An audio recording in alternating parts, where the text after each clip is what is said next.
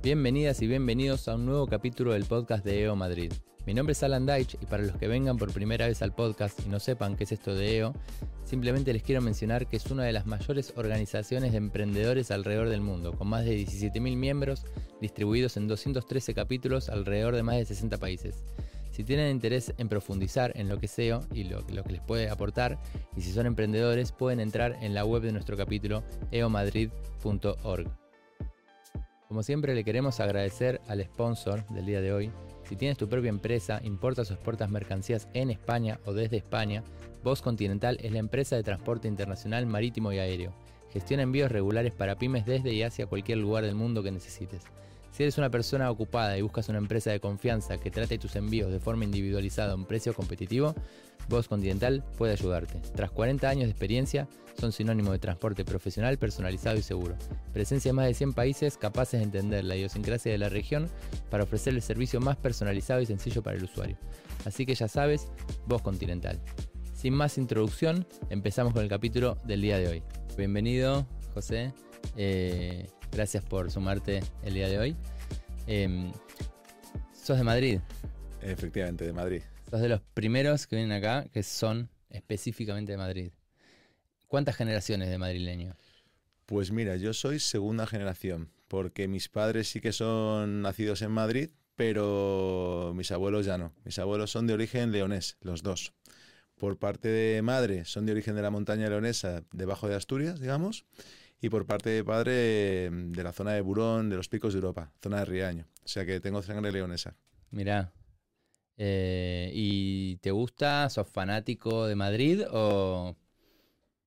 Bueno, yo con Madrid, a mí me encanta Madrid, o sea, yo soy madrileño, digamos, me gusta la ciudad, todos mis amigos están aquí, no todos, pero sí que es verdad que mi core de los amigos sí que están aquí, me he criado aquí, con lo cual sí que digamos que es la ciudad, digamos, donde me siento un poco como, como en casa, pero digamos que con Madrid tengo una relación un poco amor-odio porque, a ver, a mí me gusta mucho la naturaleza, me gusta la montaña, entonces me tira mucho el, salir a la naturaleza. Entonces procuro también alternar la estancia en Madrid con salidas a, la montaña o al mar o viajar, porque, bueno, pero vamos, que me, gusta mucho Madrid, sí.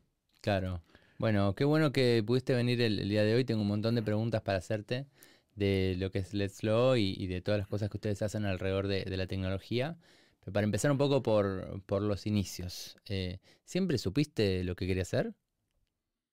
Realmente no mucho. O sea, es decir, yo siempre en mi infancia, pues, em, no sé, nunca era un niño que dijese, quiero ser tal cosa, ¿no? Es decir, al final no, no tenía una vocación muy clara.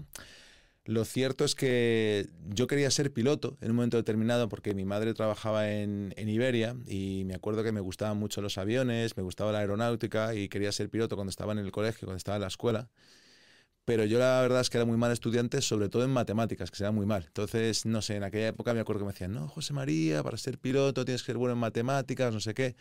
Y total, que me fue un poco quitando la idea y, bueno, a mí siempre me gustó mucho leer, me gustó siempre mucho la filosofía, me gustó mucho la literatura. Y, bueno, en un momento determinado, pues elegí estudiar Derecho, pero también te digo que sin una vocación muy clara de saber que iba a ser abogado o que me iba a convertir en un abogado dedicándome al tema que me dedico ahora, vamos. O sea, no tenía una vocación muy clara.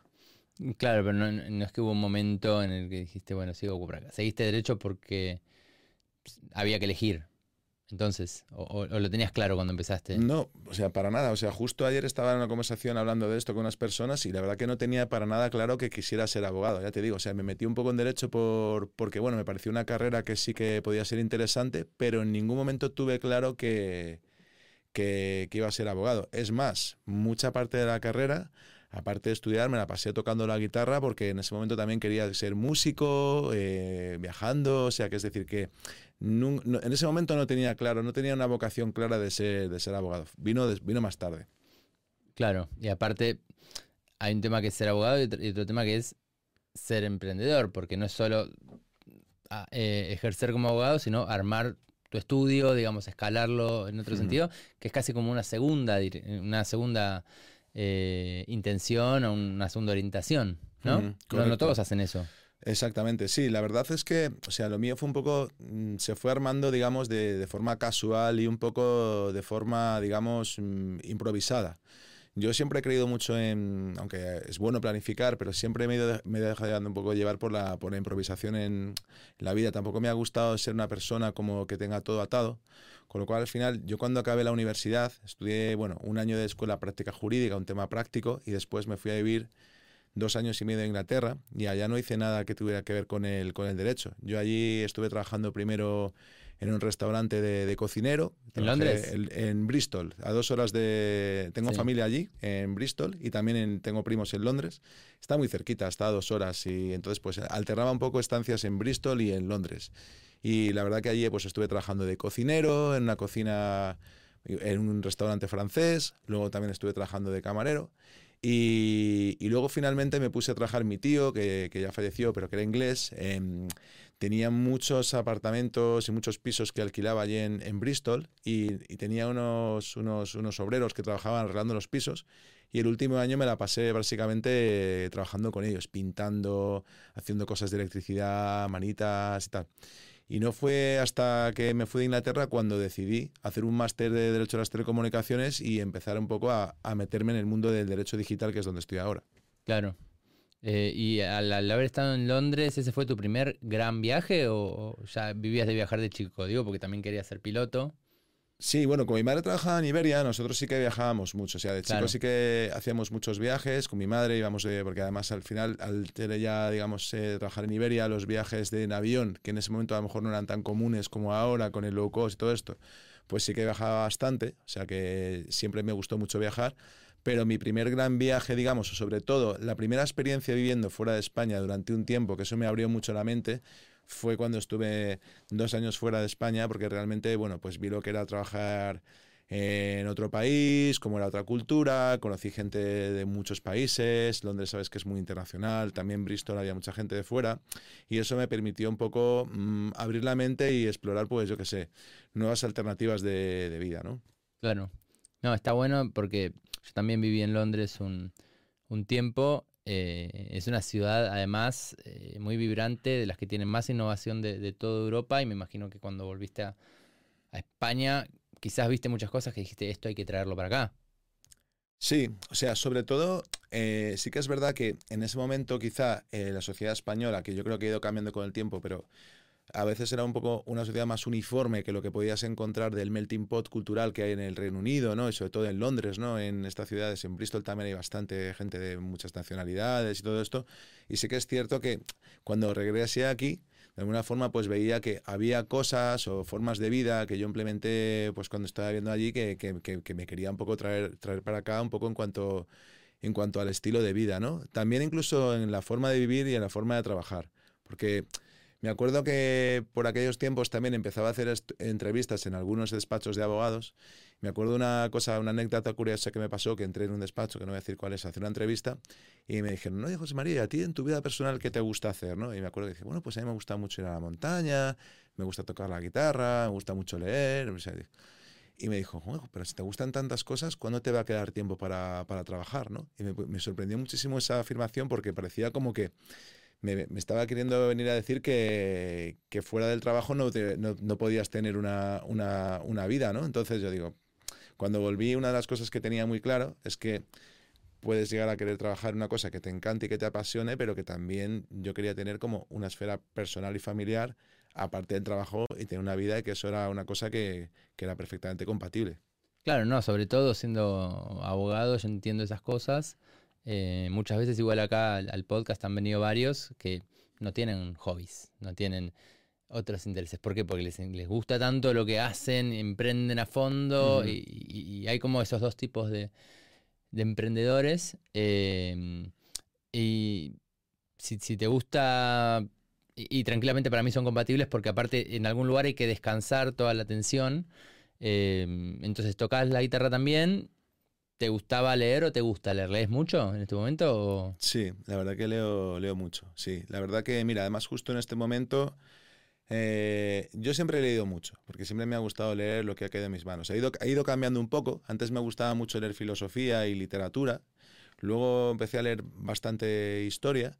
Y la verdad que mm, sí que es cierto que ha habido periodos en mi vida en que con las redes sociales yo creo que una cosa que se ha perdido es el tema de la lectura porque nos quita mucho tiempo, a mí por lo menos. O sea, todo lo que es la parte de Facebook, Instagram, sobre todo, a veces están, yo creo que están hechas un poco las redes sociales para que sin darnos cuenta podemos estar mucho tiempo, eh, sobre todo cuando estamos estresados, en momentos tontos que nos ponemos a mirar y de repente dices, uy, que llevo una hora mirando chorradas, nada. nada, ¿no? Entonces, bueno, este año tomé una decisión que es que, por ejemplo, y eso que yo me dedico a, derecho digital, pero por ejemplo, en la parte personal me he quitado, o sea, no tengo ni Facebook, ni Instagram, ni TikTok, me he quitado las, redes sociales, he quitado del todo porque me di cuenta que me hacían perder mucho tiempo. Entonces, volviendo al tema de la lectura, ahora estoy leyendo mucho más por el hecho de que no tengo tanta distracción con las redes y ese tiempo que a lo mejor estaba, entre comillas, perdiendo en redes, pues lo estoy dedicando a leer. Con lo cual sí que... Y ahora estoy leyendo más temas de, mm, no sé, de economía o de motivacionales o temas a lo mejor un poco de organizaciones o de gestión del tiempo. Mm, también temas de, de crecimiento personal. Es un poco lo que estoy ahora metido. ¿Tu libro preferido? A ver, a mí me gusta mucho, no sé, me gusta la cultura sobre todo de los de los de los beatniks, la cultura beatnik me gusta mucho en el camino de Kerouac, me gusta mucho por el tema de, bueno, puesto que si pone el viaje que fueron haciendo, ¿no? Y, lo que puede significar un, viaje en la vida, ese es mi libro favorito. Mira. Bueno, buena recomendación, no lo tenía, no, no lo ubico. Pues te lo recomiendo.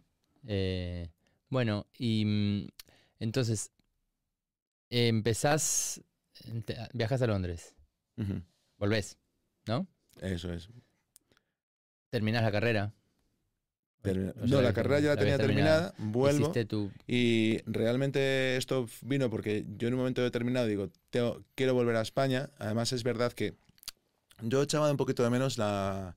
O sea, así como en Inglaterra estaba el tema del, bueno, pues el tema cultural, echaba un poco de menos el, clima, o sea, el buen tiempo que tenemos aquí y la forma de, de ser que hay en España un poco de salir a la calle. Yo venía aquí, me acuerdo que venía en, el mes de junio, mayo, y veía a la gente en las terrazas tomando algo y eso, y decía, joder, qué, qué bien se vive aquí, ¿no? Entonces vuelvo y hago un máster de Derecho de las Telecomunicaciones en, en ICADE y, y, entonces, bueno, pues eh, veo que existe, ya me lo he imaginado, empieza a surgir Internet, esto fue el año 99, con lo cual fue la primera vez que me dicen, oye, hay una cosa que se llama Google, ¿no? Hay un buscador ahí que puedes buscar cosas y empiezan a hacer Internet, ¿no? Es cuando, cuando vuelvo. O sea que volví en un buen momento, digamos, de cambio porque, bueno, estaba empezando Internet en ese momento.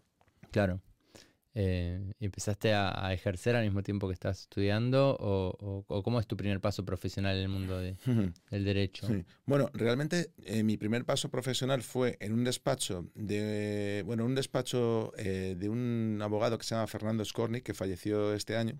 el tío murió con las botas puestas, un abogado argentino que había venido a España en los años 80 y había empezado a asesorar a a clientes extranjeros y tenía despachos en varios sitios y estaba en el despacho de Madrid y yo empecé a trabajar con él. Porque en ese momento, cuando yo terminé el máster, justo vino la crisis de las .com y, no había como tal un sector digital en ese momento. Entonces empiezo a trabajar con él y bueno, empiezo a formarme en, temas de derecho. Y lo que vi en ese momento es que me, empecé a, a, dar cuenta de que me gustaba, que me gustaba, que era algo que, me gustaba y, que se me daba hasta cierto punto bien, se me daba bien el derecho, tenía un pensamiento bueno que podía ser compatible con, el, con el ejercicio de la profesión. ¿Pero por qué? Pues porque, no sé, me di cuenta que, no sé, eh, por el tema de que, no sé, cuando venía un caso, no sé, tenía una forma de plantearlo que, bueno, que lo resolvía. O sea, pues al final te venía alguien con un problema, le escuchabas y al final, pues me di cuenta de que se me daba bien solucionar problemas. Al final un abogado lo que trata de hacer es solucionar problemas, aunque tenemos muy mala fama porque al final tenemos fama muy mala de... Tengo un Mucha gente podría decir que se dedican a generar... a generar problemas. Pero lo cierto es que eh, yo creo que es más bien eh, una profesión que te permite ayudar o a solucionar problemas eh, existentes, ¿no? Entonces, claro. Y fue la primera vez ahí donde también me empezó a surgir la inquietud de montar yo mi propio despacho de abogados o montar yo mi propia empresa. ¿no? Y allí tenía una compañera que empezamos a pensar en montar un despacho juntos y sí que es verdad que fue la primera vez que ya me dio el gusanillo de, de montar algo, ¿no? Por mi cuenta. Eh, y, de, eh, fue muy rápido entonces, entre que empezás a ejercer y montas algo por tu cuenta. No, tardé. O sea, esto fue a lo mejor en el 2001, 2002. Después, es verdad que nos íbamos a montar algo, pero nos fuimos a, con un despacho de abogados que nos dijeron, oye, ¿por qué no, en vez de montaros algo por vuestra cuenta, lo montáis con nosotros. Entonces hicimos una especie como de business plan ahí para entrar con ellos, pero empezamos a trabajar con ellos. Pero no fue hasta el año 2012, o sea, mucho más tarde. Bueno, después yo me puse de socio con otro abogado, con José María Dutil, que es un abogado que lleva muchos temas de mercantil, y estuve seis años con él, socio, pero él tenía, digamos, su propio despacho. Pero yo no fui hasta el 2012 cuando, cuando fundé Let's Law, ya el despacho de abogados, y es cuando me puse ya directamente a, a, ser empresario y a tener mi propio despacho. Claro, en, en tu experiencia, en ese crecimiento, eh, ¿Cuál es la parte de la, de la profesión que más te gusta? Entiendo que hay toda una parte de, redacción, hay toda una parte de, pensar argumentos, hay toda una parte de, seguir el proceso en sí. Eh, estoy hablando de porque me encanta el derecho. Em, pero bueno, te escucho. A ver, a mí la parte que más me gusta es el, el poder solucionarle la vida a alguien. Es decir, cuando alguien te viene al despacho y te cuenta un problema o te dice que va a montar una empresa, te das cuenta, bueno, lo primero que primero haces muchas conexiones como abogado, porque al final estando en un despacho eh, como puede ser, por ejemplo, Let's Low, estás en contacto con multitud de personas y de clientes, con lo cual te conviertes en una especie de, de conector, ¿no? Porque, claro, te viene gente de todo tipo, gente que tiene una empresa, gente que quiere montar un negocio, gente que ya tiene una empresa pero que tiene, yo qué sé, necesidades de, diversa índole.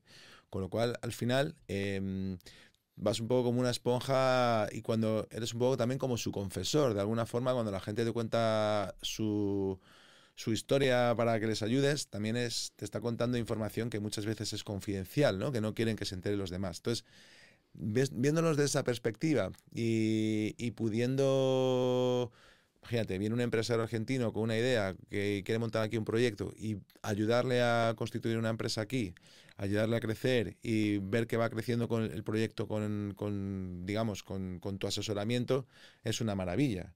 O si, por ejemplo, te cuenta alguien, no sé, el otro día me llama un cliente y me dice, mira, oye, José María, bueno, un, un nuevo cliente que me cuenta cómo tiene enfocada su empresa, que lleva tres años con ella, y te das cuenta de que me lo cuenta y digo, no, tú no puedes hacer como lo estás haciendo porque si haces esto, o sea, no sé cómo te va a ver tu negocio en la parte, digamos, comercial, pero desde la parte jurídica, desde luego, te estás metiendo en un follón, te vas a tener un problema gordísimo de aquí a, muy poco tiempo, con lo cual de, tú tienes que cambiar tu operativa y hacerlo. Yo te voy a decir cómo creo que lo, que lo debes hacer y entonces él te escucha, yo le hago mi planteamiento, debates con él y de alguna forma ves que le estás ayudando y, él lo nota y dice, oh, bueno, joder, es que lo que me ha dicho este señor joder, me puede cambiar eh, la operativa del curso de mi, de mi negocio, ¿no? Y eso sí que veo que es una... Eso me, reconforta mucho y me, gusta. Claro, y, también eh, estás en una profesión en la que eh, supongo que hay más oferta que demanda, ¿no? Hay muchos recibidos de abogado en este momento de derecho en, en España. Sí, o sea, es decir, cuando yo hice la carrera había muchísimos abogados, ¿vale? Había mm. más, más oferta que demanda, ¿vale? Pero la verdad es que con el paso de los años ahora hay más, más demanda que oferta. Es decir, es un sector en el que cada vez hay menos abogados que se licencian mm. por el hecho de que la gente joven ya no quiere estudiar de antes, yo qué sé, un poco los padres, o sea, pues era lo típico ser abogado, médico, ¿no? Arquitecto, todo esto, ¿no? Ahora no, ahora los niños o los, los, chicos estudian, yo que sé, robótica, eh, programación, otras cuestiones, ¿no? Al final. Entonces, realmente ya creo que no es algo que se considere como una carrera tan clave, la carrera de abogado, por un lado. Mm. Y, y, luego yo creo que la clave también está un poco en posicionarse, ¿no? Yo cuando, cuando monté el en el año 2012, no había muchos estudios de abogados especializados en derecho digital. Entonces sí que es verdad que creo que lo hice en un buen momento porque porque había una necesidad de, esta práctica que no existía. Ahora es cierto que con el paso de los años cada vez hay más, competencia y hay cada vez más despachos que se dedican a esto, ¿no? Pero lo cierto es que yo creo que todavía existe un nicho porque, bueno, el mundo digital está cambiando y, hay muchas necesidades y muchos retos legales. Claro, y, y cuál, bueno, em, dijiste alguna de las cosas, pero ¿qué es lo que crees que hace que un estudio de abogados, un abogado sea exitoso o se diferencie de, la competencia? A ver, yo creo que son múltiples los factores porque lo primero yo creo que mm, si estamos hablando de una marca, yo creo que lo importante es posicionamiento, el posicionamiento. O sea, es decir, em, posicionarte en el mercado como un actor diferenciado frente a otros, ¿no? Yo es lo que hice, o sea, me posicioné en lo que tiene que ver con el sector tecnológico y el sector digital, con lo cual de alguna forma el mercado ya te, te, te identifica como un despacho de abogados orientados al área, ¿no? sin perjuicio de que luego puedas ofrecer todo tipo de servicios, porque al final mm, yo siempre he ofrecido servicios legales en, en, todas las áreas, ¿no? Siempre me ha gustado un servicio integral al cliente. Pero lo cierto es que yo creo que una cosa diferenciadora es que te posiciones en, lo que realmente conoces, ¿no? Porque para poder asesorar de algo también tienes que conocer el sector, tienes que conocer cómo funciona en, en esos términos, ¿no? Eso, eso yo creo que es importante. Y luego también yo siempre he creído mucho en la cercanía, en el trato cercano, en el trato personal. Cuando la gente yo siempre digo que los abogados somos como, como el dentista. yo siempre digo que somos un mal necesario, en el sentido de que nadie va al abogado por gusto, normalmente. es como ah, sí, me encanta hacerles preguntas. bueno, pero, porque a ti te gusta preguntar, pero me refiero que eh, si es como al, nadie va al dentista porque, yo qué sé, le encante hacerse una limpieza bucal, ¿sabes? O sea, pues con el abogado pasa un poco igual. Entonces, de alguna forma, cuando la gente viene a un abogado, si no está acostumbrada o, aunque lo esté, viene con algún, tipo de tensión, aunque vaya a vender su empresa y le vaya ir fenomenal, pero en ese momento está el momento de tensión, con lo cual el, poder transmitir confianza y cercanía creo que es muy importante, porque al fin y al cabo los clientes tienen que sentir que realmente les das algo mm, práctico, ¿no? Y también, esto también yo creo que es relevante en cuanto a que Claro, muchas veces el asesoramiento que yo había, o lo que yo había estudiado en la universidad era algo todo muy teórico, unos eh, libros que no había quien, bueno, que se los leyera, porque estaba todo muy alejado de la realidad. Entonces yo siempre he procurado dar un asesoramiento muy enfocado a lo práctico, es decir, al final tiene que haber una base teórica, por supuesto, en asesoramiento que sea riguroso, pero yo creo que se puede traducir, eh, digamos, en, en palabras eh, entendibles, en, formas de trabajar que realmente que la gente lo entienda, porque si no nosotros tenemos una terminología... Sí, se ponen a hablar en difícil. Claro, y la gente dice, bueno, pero ¿qué ha dicho? O sea, al final me llevas aquí media hora contando algo, José María, y, no me he enterado de nada. Entonces, traducir eso al lenguaje coloquial creo que es una, una buena herramienta para, que, para tener éxito en, en despacho de abogados. Claro, bueno, está la frase esa que se le atribuye a, Einstein, pero anda a saber, eh, de que si no puedes explicarle algún tema a un chico de 5 años o de 8 años, no me acuerdo cuál decía, es que no lo entendés lo suficiente. sí, algo así. Como que la gente que habla en difícil eh, no es la que más sabe de, los temas. De hecho, em, yo, supongo que lo dijo Einstein, porque abrís sin saber nada de física el libro de teoría de la relatividad general y especial y lo entendés.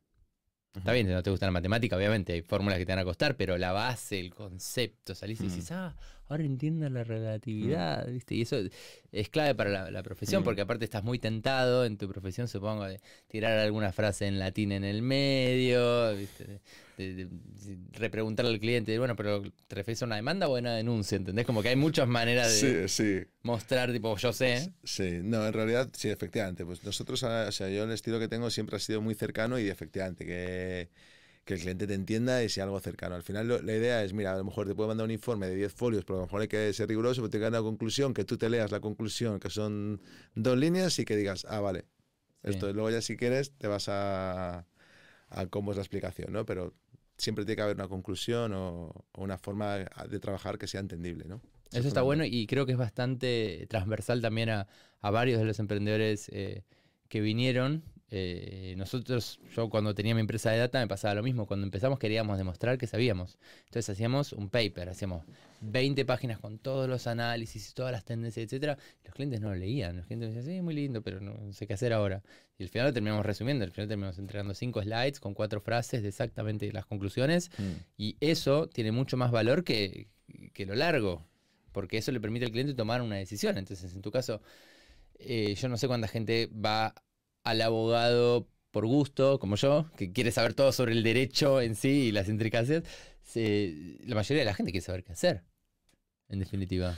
Y, que, hacer se tiene que poder resumir en algo muy corto. ¿Cuáles son las opciones? ¿Cuáles son las ventajas? ¿Cuáles son las desventajas? Totalmente. Incluso muchas veces también vienen porque quieren evitar un problema o porque ya lo tienen, ¿no? O sea, al final, aquí en España también tenemos una cultura de acudir al abogado cuando ya tenemos un problema, ¿no? O sea, no siempre... Cuando, cuando es tarde. Cuando Vas al dentista cuando te duele el diente, no, no, de chequeo. Eso es. Entonces, bueno, también un poco siempre se ha intentado pues inculcar a los clientes la posibilidad de, oye, pues ya, sería conveniente, pero este, bueno, eso ya me lo pensaré, ya... Una bucal por Claro, dicen, ya, bueno, pues también te puedes hacer una Bueno, eso ya, bueno, ya sí, eso ya te lo, ya te diré, pero esa es un poco la mentalidad, ¿no? Sí, sí, sí. Eh, y bueno, empiezan con el estudio. ¿Empezaron ya teniendo clientes o, cómo fue el principio? Porque uno empieza sin reputación. Hmm. Sí, bueno, lo cierto es que yo cuando empecé ya con el estudio tenía una pequeña cartera de clientes. Yo empecé mm. yo solo, con, bueno, con una, con una abogada que tenía en ese momento que trabajaba conmigo, que se vino a trabajar conmigo, Paula, una abogada que trabajaba conmigo, y empecé así, ya tenía una pequeña cartera. Precisamente es un poco el tiempo que tardé en, montar, en armar el despacho, porque al final uno solo sin clientela yo creo que hubiera sido mucho más... Yo no vengo de una familia, digamos, con pudiente, ni, tenía recursos económicos para financiar el despacho, con lo cual no fue hasta que tuve una pequeña cartera de clientes cuando realmente pude empezar a, tener la actividad. Y, bueno, yo al principio era curioso porque decía, no, bueno, yo monto el despacho, pero yo la verdad que no. Claro, pero tu primera, yendo un, paso atrás, tu primera cartera de clientes, ¿cómo, cómo logras que alguien confíe en vos? Porque al principio no tenés mucho currículum y la gente necesita un abogado en el que confiar. Sí, a ver, yo me empecé como, o sea, yo empecé a acudir a eventos de, internet, a eventos de online, empecé a ir a Omexpo, que era una feria de marketing digital que se celebraba en Madrid y también en Barcelona. Me empecé a, bueno, pues ir a, charlas de, derecho digital, empecé a, me puse también de profesor en una escuela de negocios, de hacer publicaciones. Entonces, realmente mm, y luego también me di cuenta de una cosa importante, que también hay que saber vender. Hay que, para poder tener cualquier tipo de negocio, ya sea frutero, abogado, lo que sea, dentista, tienes que, tienes que saber vender. Entonces, yo me di cuenta de esto relativamente temprano y veí que también me gustaba, me gustaba la venta. Y entonces, bueno, pues empezaba, me iba a ver a, posibles clientes y, bueno, pues les contaba las necesidades legales que podían tener. Y entonces, ya digo, cuando monté el despacho, pues ya había algunos clientes que estaban en este sector y que además eh, contaban conmigo. Además tenían necesidades legales. En ese momento estaba empezando, por ejemplo, todo el tema del keyword advertising, toda la parte de, que ahora ya es mucho más común, pero en el año 2000 empezó esto a lo mejor en el 2006, pero en el 2012 todavía todo el tema de, yo qué sé, lo que podía ser eh, eh media, marketing digital, toda la parte de marcas, toda la parte de, bueno, desarrollo de software de alguna forma también en el 2012 se empezaba a hablar de lo que era el ecosistema startupero, ¿no? de lo que eran las startups. Había pocas, era, no había todavía yo creo un ecosistema montado como puede haber ahora, 10 años más tarde, 11 años más tarde, pero ya empezaba a haber una tipología de, clientes que luego iban a ser, digamos, los clientes que en su mayoría iban a conformar, digamos, el, core de, Let's Go. Claro, eh, y ahí, mm, eh, hablando del core de lo que hacen como dicen los ingleses. Los ingleses o, los, los estadounidenses. Bread, and butter. ¿Qué es hmm. lo, que hacen todos los días? ¿Cuál es el, centro? ¿Hay un pareto? Hay un tipo. Estos son los tres principales temas que siempre tratamos y bueno, hay, clientes sueltos que vienen por otras cosas. Sí, o sea, digamos que sí, aquí sí se dice lo mismo, el pan y la mantequilla, que es un poco... Eh, ah, no sabía que estaba traducido en España. Sí, se dice, sí, sí, además he, he escuchado alguna vez eh, algún compañero, sí. Eh, a ver, pues en nuestro core sobre todo es el, el, Nosotros ahora donde sobre todo estamos en la parte de tecnología y en emprendimiento, en términos mm. generales. Es decir, al final nuestro core pueden ser pues empresas que se dedican a, por ejemplo, al tema de cripto, que hacen minado de cripto o que hacen, tenemos algunos clientes que hacen minería o algún exchange de criptomonedas. Pues estos clientes al final precisan un asesoramiento especializado porque al final son sectores que parece que no, pero están muy regulados. O sea, al final, bueno, está la parte del de reglamento MICA que todavía está por, por. Pero vamos, que sí que es verdad que ya existe una regulación en cuanto a blanqueo de capitales, compliance, no todos los bancos quieren trabajar con ellos, entonces tienes bastantes de necesidades legales, ¿no? Además, ha habido mucho tiempo donde no había una normativa clara. Luego también tenemos mucha parte de, en materia, por ejemplo, de de protección de datos, de privacidad, sobre todo desde 2018 con la aprobación del Reglamento General de Protección de Datos, todo lo que generó en materia de privacidad, nosotros estamos muy orientados sobre todo a la parte tecnológica, que puede ser el uso del data desde la perspectiva de, del marketing, o también trabajamos mucho la parte de ciberseguridad, mm. que es un sector que cada vez en nuestro despacho está siendo más core por el hecho de que hoy en día son muy, muy frecuentes lo que tiene que ver con brechas de seguridad, ciberataques, con lo cual es algo que también eh, estamos empujando mucho, eh, porque ahí, un poco viendo atrás a lo que estaba comentando antes, eh, si a, vas a tener un ciberataque sí o sí las organizaciones, sobre todo cuanto más crezcas y, más relevancia tengas, es muy, muy probable que tengas un ciberataque. Entonces, lo conveniente es, nosotros tenemos un equipo ¿no? que previene o intenta prevenir de alguna forma, reforzar las medidas de seguridad, concienciar a los trabajadores, que existan unos protocolos para evitar, o en su manera, en la medida de lo posible, reducir el impacto que pueda tener un ciberataque. ¿no? Pero en otras ocasiones lo que hacemos es ya hacer medidas mitigadoras eh, y ayudar a las empresas a acompañarlas cuando ya ha habido algún, algún tipo de ciberataque y bueno, pues ha podido haber una pérdida de datos, una fuga de datos o una, una pérdida de disponibilidad de los datos o lo que sea. Eso es otra, otra parte que, hacemos. Y luego también estamos mucho en el emprendimiento, en lo que tiene que ver con, con startups y el mundo de la inversión. ¿no? Ayudamos muchas empresas a, en la parte legal de, bueno, tenemos una parte de fundraising, ayudamos a captar inversión a, a, las startups o incluso a fondos que están buscando inversores, tenemos mm. este, este servicio, y luego les ayudamos con todo lo que tiene que ver con la parte legal, de, bueno, pues eh, de elaborar un buen pacto de socios, que es fundamental para... Es fundamental. Para los emprendedores. Quizás alguien que está escuchando este podcast tiene un emprendimiento y no sabe lo que es un pacto de socios quizás alguien está escuchando este podcast y está pensando en emprender. Eh, para mí, un pacto de socios casi que hay que hacerlo en el momento cero, aunque sea algo simple. Si querés, para la gente que está escuchando, si querés contar un poco qué es un pacto de socios y por qué es importante. Sí, a ver, yo creo que el pacto de socios coincide contigo, Alan, en que es fundamental porque, digamos, cuando armas una empresa, al final eh, tiene que haber unas reglas del juego.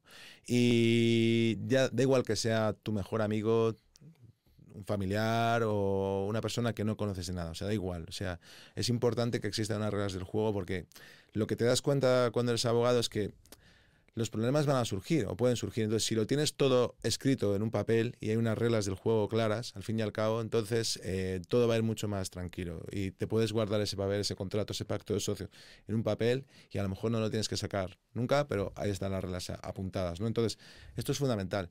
Si no tienes un buen pacto de socios, al final lo que puede ocurrir es que eh, surjan problemas durante, no sé, las distintas fases que va pasando una, empresa, sobre todo una startup con varios fundadores, y, eso es un, semillero de, problemas, ¿no? Claro. Eh, ¿Qué tipo de reglas se fijan en un pacto de socios?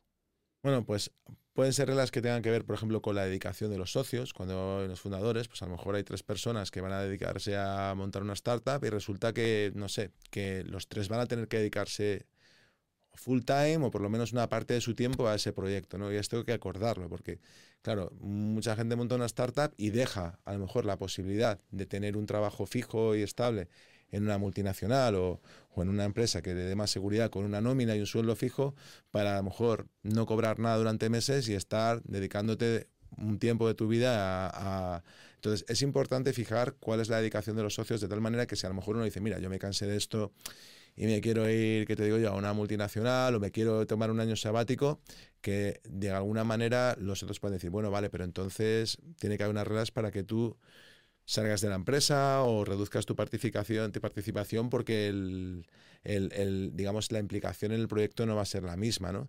Luego se establecen reglas, por ejemplo, de, bueno, de, que tienen que ver con la con la compraventa de participaciones, cláusulas muy típicas como el drag along o el tag along, ¿no? que son interesantes de cara a un exit también. Muchas startups al final se hacen con la vocación de que en un momento determinado pueda haber un exit en unos años o en un tiempo determinado. No son empresas que tengan vocación de durar toda la vida con los mismos fundadores al menos. Entonces, bueno, también es interesante cláusulas, pues el, el drag along, que sería el deber de compartir ofertas de compra, donde de alguna manera si uno de los socios recibe una oferta de compra que haya una obligación de compartir esa oferta con el resto de socios, de tal manera que se dividan esa oferta de forma proporcional, o el tajalón, que sería el derecho de arrastre, que significaría básicamente, por explicarlo de una forma sencilla, que si alguien hiciera una oferta para comprar el 100% de una compañía, que a lo mejor un socio que tuviera una participación minoritaria no pudiera vetar esa, esa, compra-venta de la compañía y, digamos que la mayoría pueda arrastrar, por eso se llama drajalón, el derecho de arrastre, a ese socio minoritario y cuando hay una valoración de la compañía que se puede fijar en esa cláusula, que sea la que los socios, una valoración mínima, un cap mínimo que se ha fijado, a partir de ese momento que se pueda arrastrar ese socio, ¿no? Son cuestiones, hay muchas otras, pero... No, no, está bueno. vamos, es importante tenerlo. Sí, sí, es importante porque quizás cuando uno empieza el emprendimiento también piensa que todo va a ser color de rosas, todo va a crecer, todos se sientan en la mesa, brindan, se toman unas cañas y dicen, le vamos a dedicar todo, va a ser un éxito. Y quizás pasa un año, un año y medio y todavía no despega. Un mm. par piensa que va a despegar, otro par piensa que no va a despegar, y de golpe uno de los tres, si son tres socios, dice yo me retiro, no, no quiero participar más, yo no la veo, eh, y ese socio tiene el 33% de una sociedad que crearon. Dice, bueno, mi parte vale 200 mil euros, y los otros lo miran como... Y no hay plata para darle, no, no rinde el emprendimiento, y a la vez de eso... Eh, los otros dos van a sentir que están trabajando un montón para hacer andar algo que el 33% lo tiene alguien que ya no está más. Mm. Y entonces están, trabajando para él y la empresa todavía no existe como empresa, porque no es que tiene ganancias, está bien, si el dueño de Coca-Cola que tiene el 33% no trabaja más, no importa, porque ya la empresa funciona sola, pero al principio la empresa son los socios eh, y el porcentaje de empresas que fracasan, de startups, que fracasan por peleas entre los socios, es casi tan alto como el que fracasan porque se funden. Totalmente, o sea, en eso coincido totalmente contigo. De hecho, lo que has, lo que has estado comentando es muy habitual, que uno de los socios, pues a lo mejor son proyectos que van a uno, o dos años, además, aunque aunque levantes una ronda de financiación, normalmente las startups viven de rondas de inversión, con lo cual al final, aunque tengas una ronda, cierras la ronda y a lo mejor estás pensando en la siguiente porque con el ban rate que puedes tener, eh, los recursos que vas a ir consumiendo durante los meses, es probable que a lo mejor la facturación no esté acompañando con, normalmente las startups van a estar eh, durante mucho tiempo en pérdidas, aunque tengan ingresos, ¿no? O a lo mejor no van a tener ingresos. Entonces, ocurre mucho que uno de los socios se va y está muy bien tener regulado qué ocurre, ¿no? Normalmente se pone una cláusula de bad liver, por ejemplo, no, es lo mismo que se ponga enfermo un socio, que sea una, es un imponderable, que directamente esa persona diga que se va y que los otros dos se queden en el proyecto. Entonces, esto sí que es importante tenerlo, tenerlo, tenerlo, regulado. Y luego no solo eso, sino que luego además en la, en la vida de una startup luego hay muchas vicisitudes, porque luego van a entrar business angel, ¿no? Han, pasado por aquí en las entrevistas pues algún business angel, ¿no? Como René, ¿no? Que al final, pues al final, oye, cuando...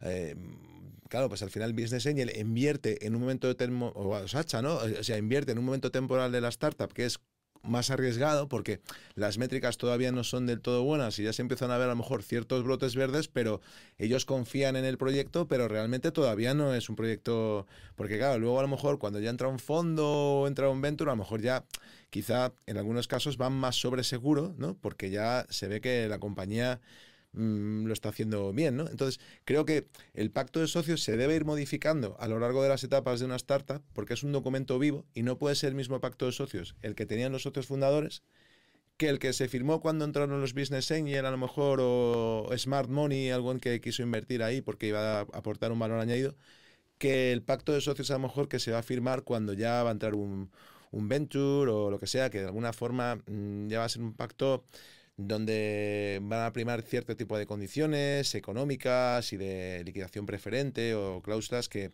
porque está claro que cuanto, cuantos más pactos de socios firmes y cuanto más en el fondo lo que se va a buscar muchas veces también es una rentabilidad para esos inversores, ¿no? Entonces, la negociación de esos pactos eh, va cambiando con el tiempo y es importante que, los fundadores estén bien asesorados y bien apoyados durante todas esas fases de, digamos, de crecimiento, ¿no? Que van variando. Está bueno, está bueno. Y también supongo que no querés ser muy vendedor, así que lo voy a hacer yo.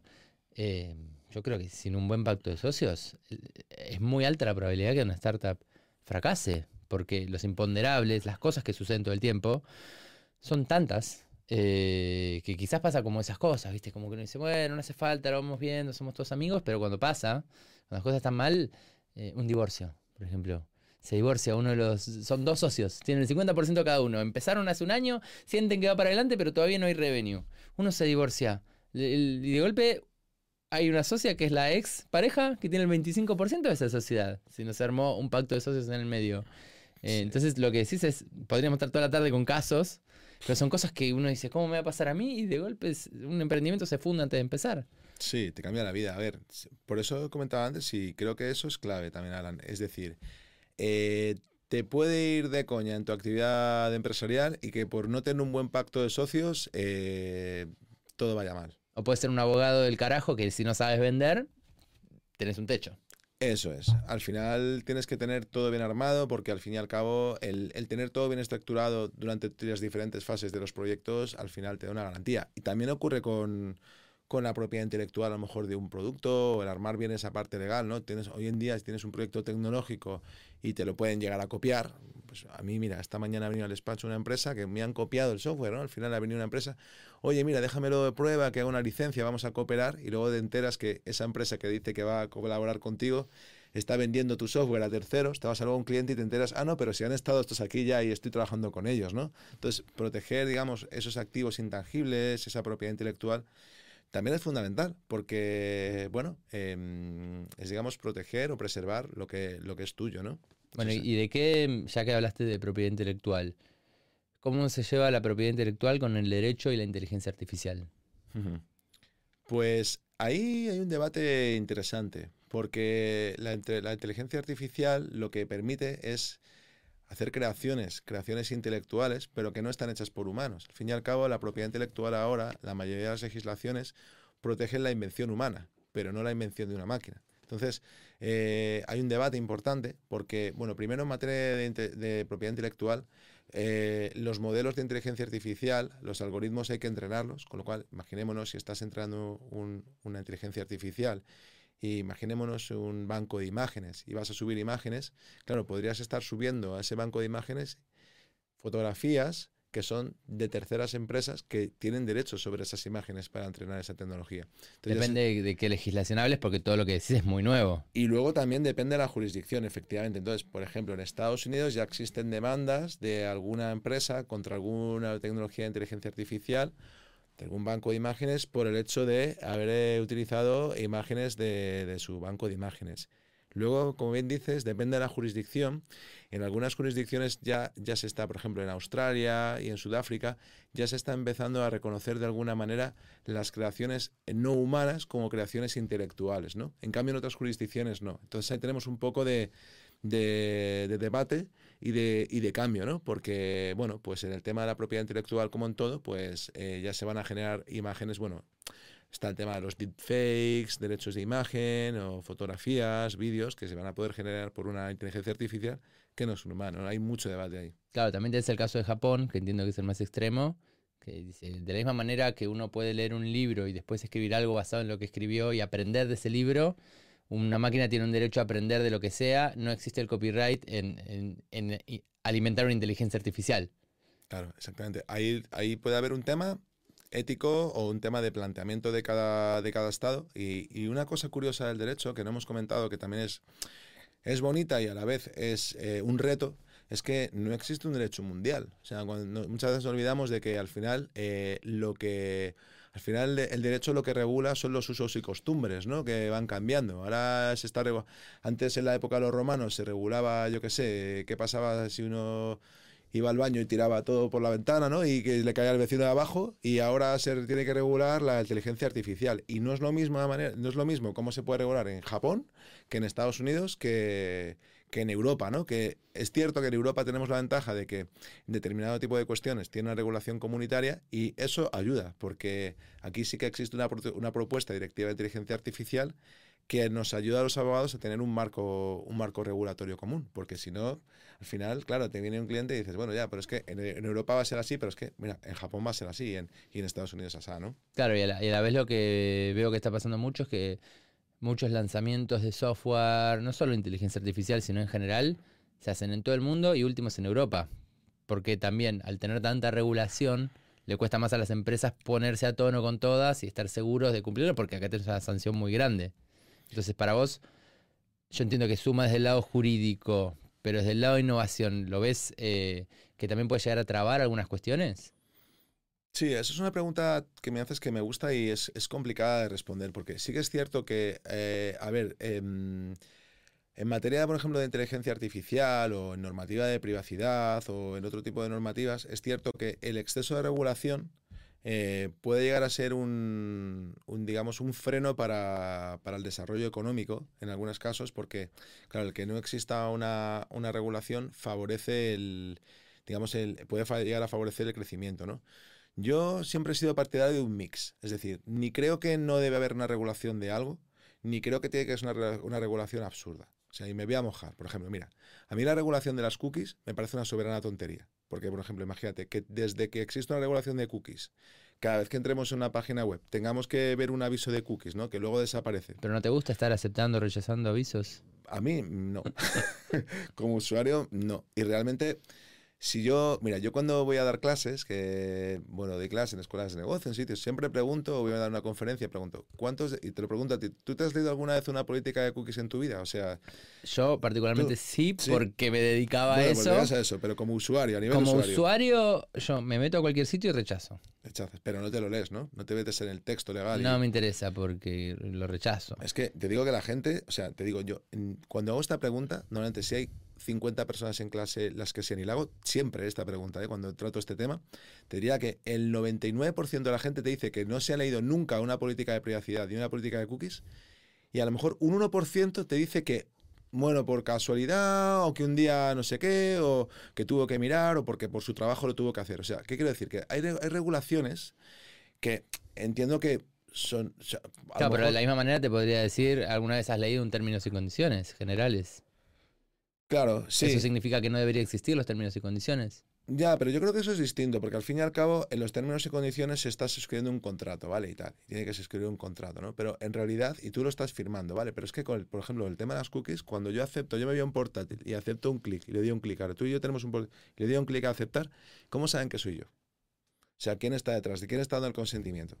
Puede ser yo, puede ser, yo qué sé, un familiar. No, pero también es lo válido para firmar contratos con DocuSign, por ejemplo. Claro, lo suyo sería que existiera algún tipo de, cuando es un contrato más serio, que exista algún trato de un tipo de documento que permita acreditar que eres tú el que, el que está haciendo esto, ¿no? Entonces, bueno, volviendo al tema que estábamos comentando, la ultrarregulación no creo que sea positiva, porque a lo mejor si hay sanciones muy grandes, al final las compañías pues pueden llegar a decir, bueno, pues no quiero entrar en este mercado porque me están sobreregulando o incurrir en sanciones muy grandes. Pero luego, por otro lado, sí que es cierto que, bueno, pues hablando en materia de protección de datos o de inteligencia artificial, está claro que se van a producir y se producen ya dilemas éticos o relaciones, relativos a la intimidad que tampoco creo que fuera positivo que viviéramos en un sistema donde, no sé, hay algunos países, como, mejor, pues, como en China lo que sé, que, que la privacidad no importa, a lo mejor para poner... Yo ya estuve viendo que hay un proyecto de poner cámaras por las, por las calles, pero para grabar a todo el mundo en aras a preservar la, la, seguridad. Y a mí, por ejemplo, mm, no me gustaría vivir en una sociedad en que me estuvieran grabando cada vez que salgo a la calle y porque supuestamente un Estado me va a proteger, ¿no? Eso me parece como algo que no, no debe existir, ¿no? Pero por otro lado, tampoco me gustaría que no hubiera ningún tipo de ley en materia de protección de datos y que, no sé, me pudieran... Entonces creo que el, el, el término medio es positivo. Claro, sí, sí, y particularmente el tema, bueno, estuve en China hace un mes, eh, es increíble, para ver el, menú de un bar me pasaba que me pedía acceso a mis datos, mm. acceso a, no sé, a mi edad de nacimiento, a mi teléfono, a mi dirección, a mi nombre real, a todo. Yo solamente quería ver el menú, a ver qué pedía de comer. Eh, bueno, acá la, legislación es bastante más progresiva alrededor de eso, de que dice que tenés que pedirle la mínima cantidad posible de información a un usuario y almacenarla durante el menor tiempo posible dentro de los fines de la empresa, obviamente con lo ambiguo que, es eso. Em, quizás la regulación eh, dentro del, bueno, nosotros nos dedicábamos a datos, está, tiene una buena intención, pero le falta un pasito para que no tengamos que estar todo el día apretando carteles. Si yo al navegador le digo que no quiero aceptar por defecto ninguna, ¿para qué me están poniendo carteles? Para mí falta un paso en la regulación de estandarizar eso y, que no sea insoportable para todos los usuarios. Eh, en redes sociales siempre hay memes, siempre hay chistes de cómo Europa arruinó Internet con los cartelitos de las cookies. totalmente, ahí voy un poco por ahí, ¿no? lo que llaman el, lo llaman en inglés el click fatigue, la fatiga de los clics, ¿no? Que no tengas mucho, que dar muchos clics para realmente poder acceder a un servicio o, comprar una cosa en Internet.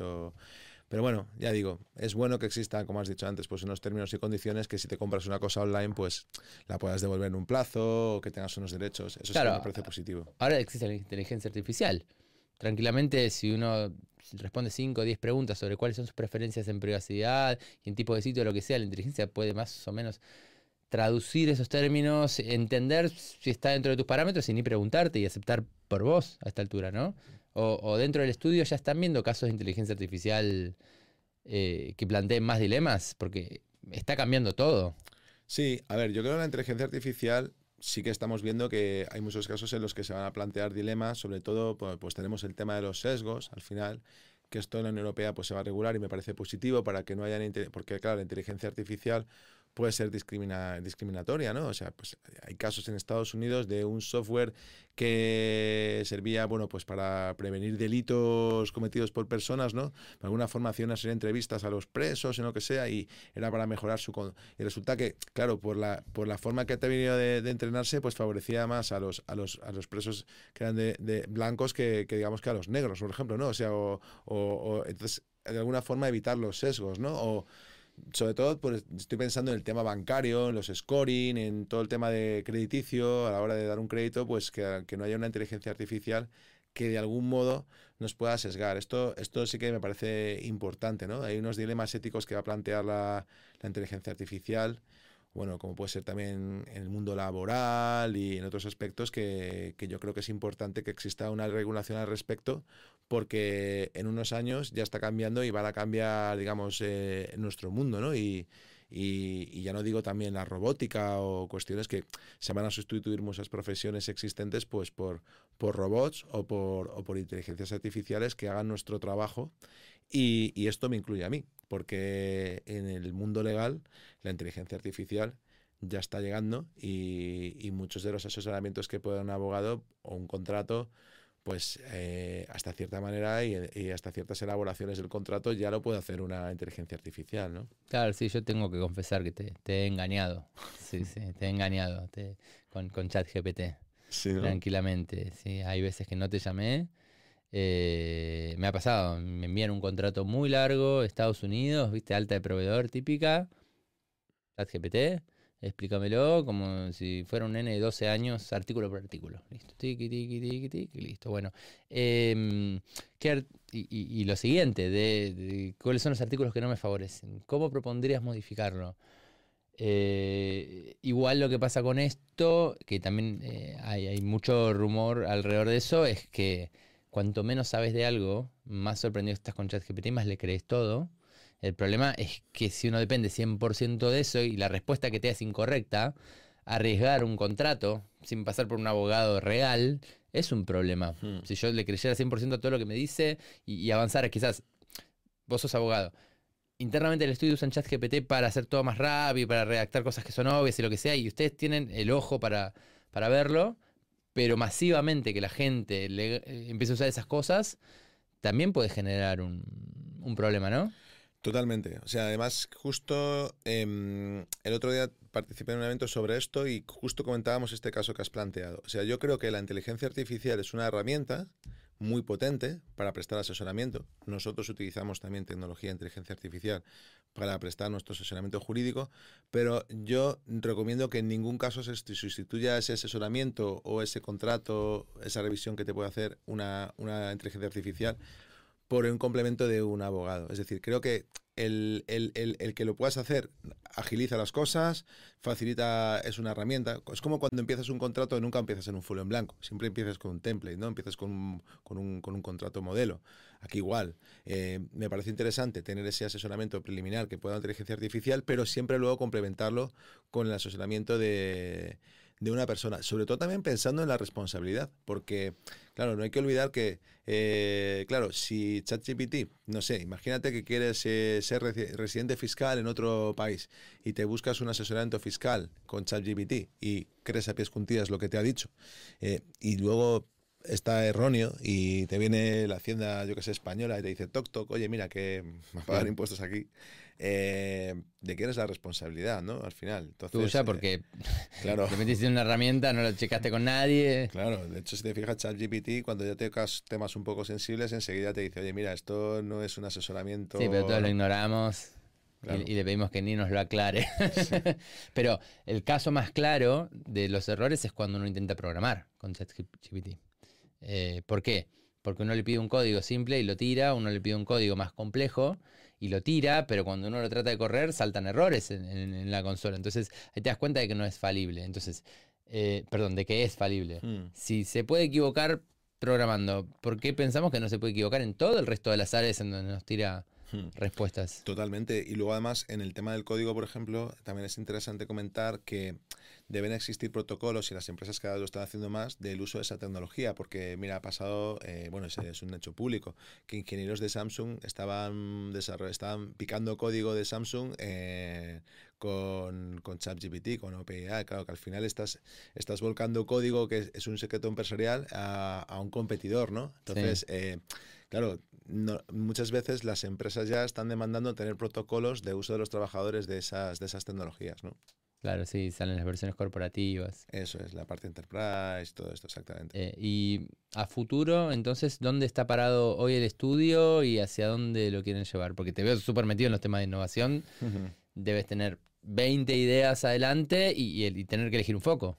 Sí, a ver, yo en ese sentido, bueno, lo primero hacia donde queremos estar es yo creo que la parte, eh, insistir mucho en la parte, digamos, humanista de- del estudio, en el sentido de que sea un sitio donde los abogados del equipo estén a gusto trabajando, que, que se pueda tener una, una vida, para mí eso es fundamental, para mí eso es una de las claves también de emprender, el poder crear algo y que realmente las personas puedan, puedan digamos, estar en esa, en esa compañía y, estén trabajando de alguna manera en, un ambiente sano. Y luego, por otro lado, donde lo queremos llevar, yo creo que el, el key de la cuestión es seguir, seguir estando en esos sectores que yo creo que vienen ahora, como puede ser todo el tema de inteligencia artificial que hemos comentado, tema robótica, todo el tema cripto, blockchain, eh, bueno, todo el tema fintech, por ejemplo, luego todo lo que tiene que ver con startups, em, hay muchísimos sectores, el sector de, yo que sé, de la alimentación, el sector de la educación, y todos esos sectores están cambiando radicalmente, ¿no? Entonces yo creo que eh, la clave es estar ahí, estar ahí en esos sectores donde realmente hay novedad y donde realmente podemos aportar. Y luego, por otro lado, también en, en la parte de automatización de procesos, es decir, en empezar a utilizar lo que son herramientas de inteligencia artificial o de legal tech en los procesos de, del estudio, de despacho de abogados, ¿Ya lo están haciendo? Sí, estamos empezando a usar tecnologías pues, de inteligencia artificial o de producción de documentos o lo que sea que nos permiten ahorrar tiempo y de alguna manera pues, em, que, que los abogados del despacho se puedan centrar en, en pensar, ¿no? Porque, bueno, a ver, en un contrato, el redactar quiénes son las partes del contrato y poner un DNI, eso Pérdida de tiempo. Es pérdida de tiempo, no aporta, ¿no? Entonces, intentar reducir esos procesos, digamos, menos eficientes y irse a lo, a lo importante. Eso yo creo que es la, la clave del futuro. Claro. Y mm, bueno, alrededor de este mundo, ¿en qué momento entraste a IO? Pues mira, yo entré en IO por un poco eh, por, por casualidad. Eh, em, me hablaron de un evento que es el Happy Hour que organiza IO y me ofrecieron, bueno, conocí un día, a- estaba con, con René, mm, me comentó, la- me dijo, José María, tú, nosotros organizamos un evento aquí una asociación de empresarios y nos, nos unimos y organizamos un evento todos los meses, ¿te gustaría patrocinarlo? Y, le dije, pues sí, mira, me parece interesante. Pensé, si hay empresarios y eh, en este evento y es una vez al mes, seguro que van a tener necesidades legales. Y entonces pues decidí ser el patrocinador y me convertí en el primer patrocinador de, de EO sin saber lo que era EO, vamos, básicamente. Claro. Y luego ya más adelante, una vez que empecé a patrocinarlo, empecé a conocer a, a más miembros de EO y, y me explicaron un poco en qué consistía y, y me di cuenta de que me iba a aportar mucho hacerme miembro y, y aquí estoy. ¿Y qué te qué es lo que más te gusta de la organización? A mí lo que más me gusta sobre todo es em, la, bueno, varias cosas. Lo primero, que EO es una organización internacional, ¿no? Entonces, al final, la parte de tener tantos miembros en todo el mundo, que sean empresarios y que realmente puedan compartir con independencia del sector en el que se encuentren o lo que facturen o dejen de facturar, ¿no? Al final todos los empresarios al final tienen una cosa en, común, ¿no? Y eso me encanta. Entonces, el poder tener una red, que te vas mañana, yo qué sé, a Argentina, o te vas a México, o el otro día estuve con una abogada de Bangalore, que mm. estuvimos aquí viendo flamenco, que de repente y te, cuenta cómo son sus vivencias, pues eso me encanta. Yo, por ejemplo, Neo, estoy en un grupo que es un maío de abogados, que estamos abogados de, de todo el mundo. Hay muchos en Estados Unidos, en enero hacemos un encuentro en Miami que seguramente voy a ir a conocerlos ya, y, cada dos meses nos reunimos. Entonces, por ejemplo, me aporta mucho valor porque eh, puedo compartir mis experiencias con otros abogados de todo el mundo y ahí se habla de todo. Hay un chat específico de inteligencia artificial para abogados o Legal Tech para abogados. Eh, hay reuniones acerca de por dónde van a ir los tiros, acerca de cómo debes plantear si tienes que tener un CFO, cómo va la tesorería, cómo cargas las horas a tus clientes, cómo enfocas. Entonces, eso me encanta. Ya de momento tienes una cosa como muy nicho de abogados que es ya de, incluso de tu sector.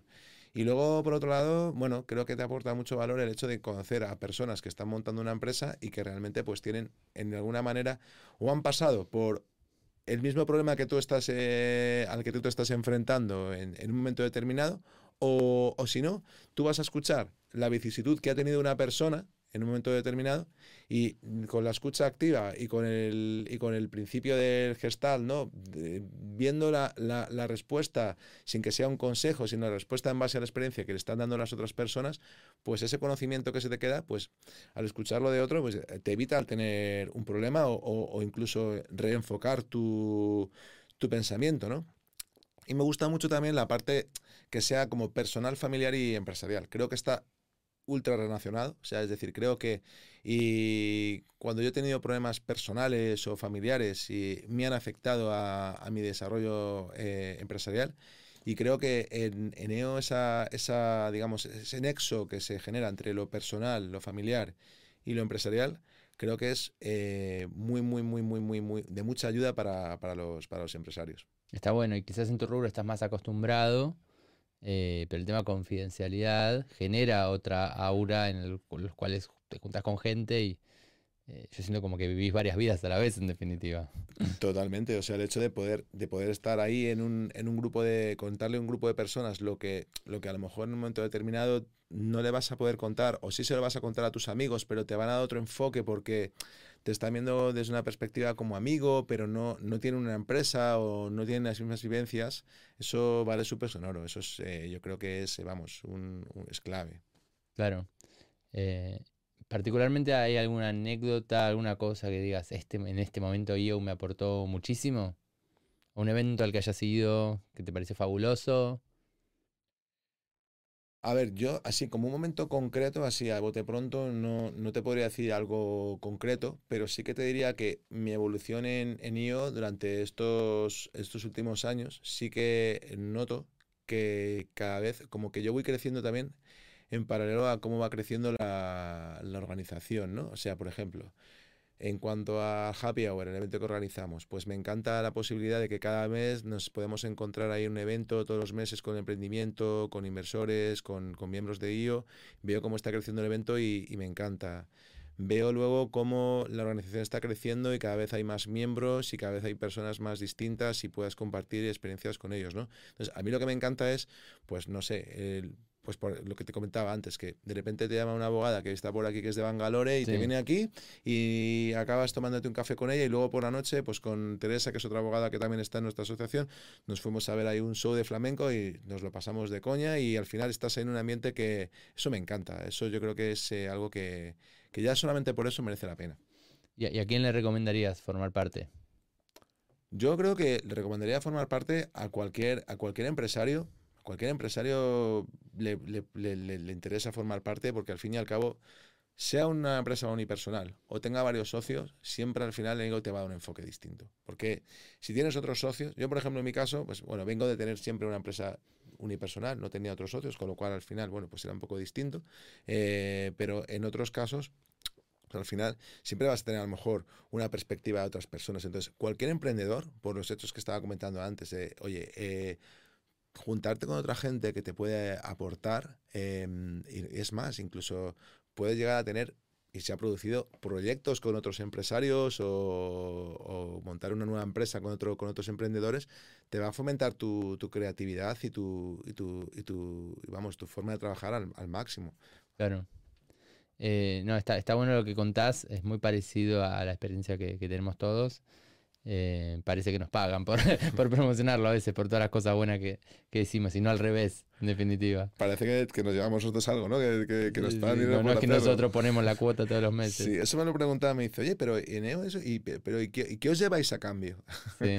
y digo, no, no, si esto es una asociación sin ánimo de lucro, nosotros no nos llevamos nada, nos llevamos lo que lo que podemos aportar, ¿no? Lo que podemos aportar, que también es bonito el, el, el sentir que aportas, ¿no? No solamente recibir, sino tú sentir que, que, puedas dar, yo creo que es una de las cosas más, más bonitas que hay, ¿no? El, el poder también ayudar.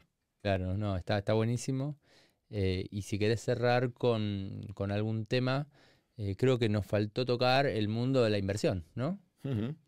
¿Sos inversor hoy de, startups? ¿Cómo funciona eso? Sí, a ver, yo creo que yo, yo en particular sí invierto, he hecho algunas inversiones a título personal en, en startups, en negocios tecnológicos, también tengo alguna inversión en algún, en algún fondo de, startups y me gusta porque, bueno, es una actividad que no es mi core, pero, pero me gusta invertir una parte de, mis ingresos en, startups. Creo que es algo que, que, es una forma de ayudar y una forma de, eh, bueno, pues participar, aunque sea de una forma. No, tengo no, no, no le puedo dedicar todo el tiempo que quiero porque no tengo tiempo pero para, para, estar ahí metido, pero, pero bueno, es una forma de, ver cómo funcionan otros negocios y meterse un poco dentro y también ser socio.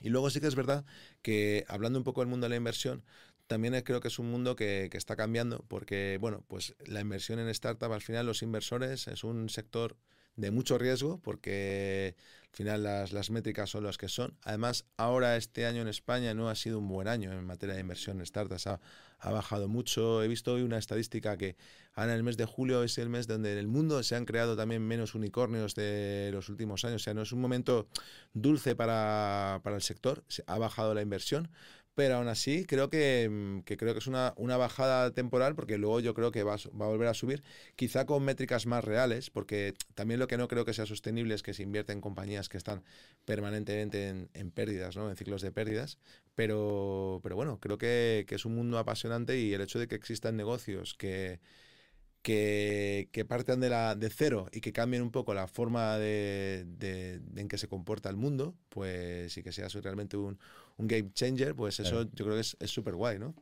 ¿Y qué miras o miraste para invertir en startups? Bueno, en algunos casos yo he metido, por ejemplo, en alguna legal tech, que es el sector que yo conozco. Yo soy socio, por ejemplo, de, bueno, de una compañía que se llama Stock, que es una inteligencia artificial y un legal tech, que básicamente lo que hace es que es un libro de registro de socios automatizado y tal, que, que sí que he visto que es algo que, que es útil para los abogados y sí que veo que, que, pues como decíamos, es una herramienta que, que, que, todos los abogados deberíamos usar yo mismo, entonces, y la usamos, de hecho, entonces es algo que, que me ha gustado. Y luego, la verdad que las inversiones que hago son bastante variopintas. O sea, últimamente estoy invirtiendo casi en fondos porque tampoco tengo mucha capacidad o mucho criterio para decidir, porque me cuentan un proyecto y muchas veces si no inviertes un poco con el corazón, ¿no? Dices, oye, mira, invierto aquí porque me ha encantado el fundador o, me ha encantado el proyecto, pero a lo mejor eh, si lo ves desde la perspectiva financiera, a lo mejor no estás tomando la decisión más, más adecuada, ¿no? Entonces, eh, sí que es verdad que tengo algunas inversiones, pues tengo una inversión en una empresa de gafas, otra que tiene que ver con un software as a service, tengo en un restaurante, o sea, tengo, la tengo variada, variado, pero últimamente casi me estoy conduciendo ya a un fondo donde directamente tengan un vehículo de inversión, donde, oye, pues haya varias participadas y dejas en manos de profesionales un poco las decisiones de, de inversión y desinversión, ¿no? Claro, está bueno un poco también lo, que contás, porque quizás la, gente que vino antes es inversora más de profesión. Eh, acá y, está bueno porque uno quizás lo ve en las películas, ¿viste? O en Shark Tank. Sí, sí, te, te, invierto no sé qué y en realidad hasta el programa mismo tiene un montón de asesores atrás, un montón de auditoría. ¿no? Es, mentira que, y aparte cada, cada presentación no dura los 20 minutos que te muestran, dura muchísimo más. Eh, parece que tiran plata para el aire y, que como tienen un olfato, no sé, un aura, le pegan y los negocios son increíbles, pero en realidad hay muchísimo trabajo de, de auditoría que uno como inversor particular no se puede dar el lujo de, tener. Y está bueno tener la humildad de decir, yo necesito invertir en un fondo. Y después hay que saber eh, ver en qué fondo, que es todavía más complicado. Sí, a ver, yo creo que, eh, estoy totalmente de acuerdo. O sea, yo creo que hay business angel que son profesionales y que realmente se dedican a esto y que tienen tiempo para mirar las cosas y tienen ese olfato y esa forma de trabajar que eh, no quiero decir que sea ni más o menos profesional, sino que simplemente, oye, pues son, tienen ese, olfato para poder, poder acceder a eso, ¿no? Pero sí que es cierto que a mí me gusta invertir también en un, en un fondo, porque al fin y al cabo, pues tiene un proceso de scoring, tiene un proceso de deal flow, tiene un comité de inversiones, al final, no solamente además decide una sola persona, sino que pueden decidir varias. Pero bueno, creo que las dos cosas, tampoco quiero decir con esto que sean incompatibles, porque creo yo, no quiero que se malinterprete, porque al final la figura del business angel creo que es fundamental, porque es alguien que, oye, pues va a invertir en un momento determinado en que un fondo a lo mejor, como comentaba antes, mm, no va a entrar porque está buscando otras métricas distintas ya más y a lo mejor las startups como comentábamos antes no no tienen ningún tipo de métrica no han empezado solamente es una idea poco más un PowerPoint no y hay alguien con un business angel que va a invertir ahí con lo cual creo que es fundamental pero lo cierto es que, por ejemplo, para, alguien como yo, que tengo pues mi propio, digamos, mi propio trabajo de abogado y no tengo tiempo para andar mirando y ni, el conocimiento financiero muchas veces para hacerlo, pues hombre, es súper apreciable que te puedas eh, apoyar en terceros, ¿no? Claro, sí, no, está, está buenísimo. Em, ¿Hay algún tema que no hayamos tocado que te interese? No, yo creo que hemos tocado. Pasamos por todos lados. ¿no? sé cuánto llevamos hablando, pero pero no, yo creo que, hemos tocado bastantes cosas, ¿no? Sí, no, está, está buenísimo eh, y me parece aparte que dejas un debate abierto para los próximos participantes alrededor del rol de la inteligencia artificial, el rol de las nuevas tecnologías dentro de, lo legal, porque van a pasar otros abogados y abogadas por, por acá también. Eh, esperemos en, en breve. Eh, hablamos también un poco del mundo del, trabajo, de, de, la importancia de tener algo, además de emprender, como de tener una vida atrás de eso. Eh, así que yo me voy súper conforme. Te agradezco muchísimo por haber dedicado este tiempo. Eh, y bueno, nos seguimos viendo en los pasillos de, de EO. Bueno, pues nada, muchas gracias por haberme invitado y un placer haber participado en este podcast.